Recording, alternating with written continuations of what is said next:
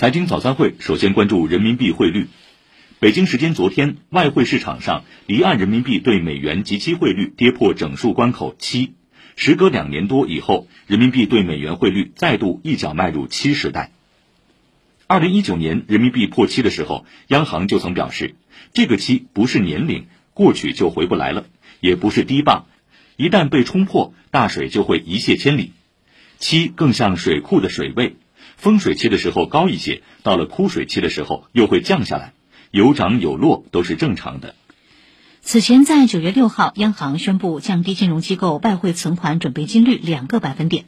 为什么汇率还是持续贬值呢？对此，专家解读：首先，央行九月六号宣布的是外汇降息的消息，而不是在那天就执行了。而是要从九月十五号开始，把金融机构外汇存款准备金率下调两个百分点，即外汇存款准备金率由现行的百分之八下调到百分之六。所以最近几天外汇降息更多的是信号作用，是在向市场喊话，避免出现非理性的贬值。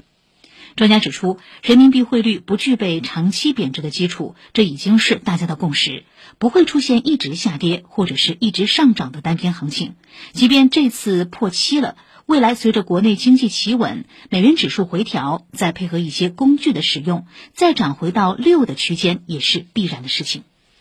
其实汇率涨跌的影响已经是个老话题了，汇率贬值有利有弊。适度贬值有利于提升出口贸易竞争力和价格优势，推动实体经济复苏，但进口企业的进口成本将有所增加。举例来看，中国出口贸易中鞋靴配饰、纺织服装、皮革箱包占据了很大的份额，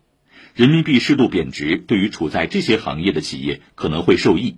反过来看，需要从海外进口原材料、货物、服务的行业，以及扛着更多美元债券的公司，或许会受到负面影响。近期，美元对全世界主要货币均在升值，原因其实就在于四个字：美元霸权。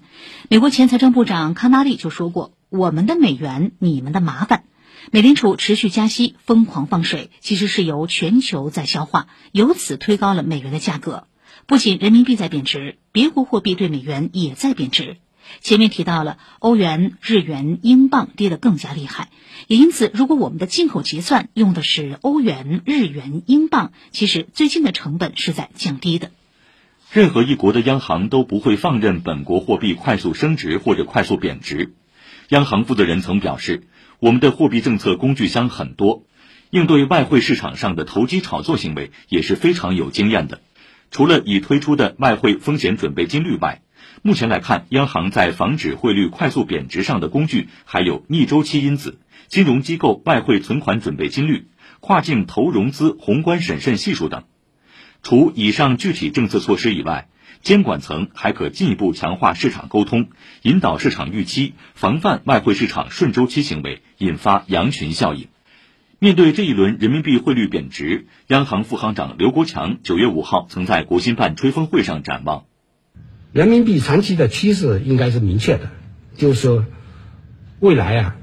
世界对人民币的认可度会不断增强，这是长期趋势。但短期内应该是这样的，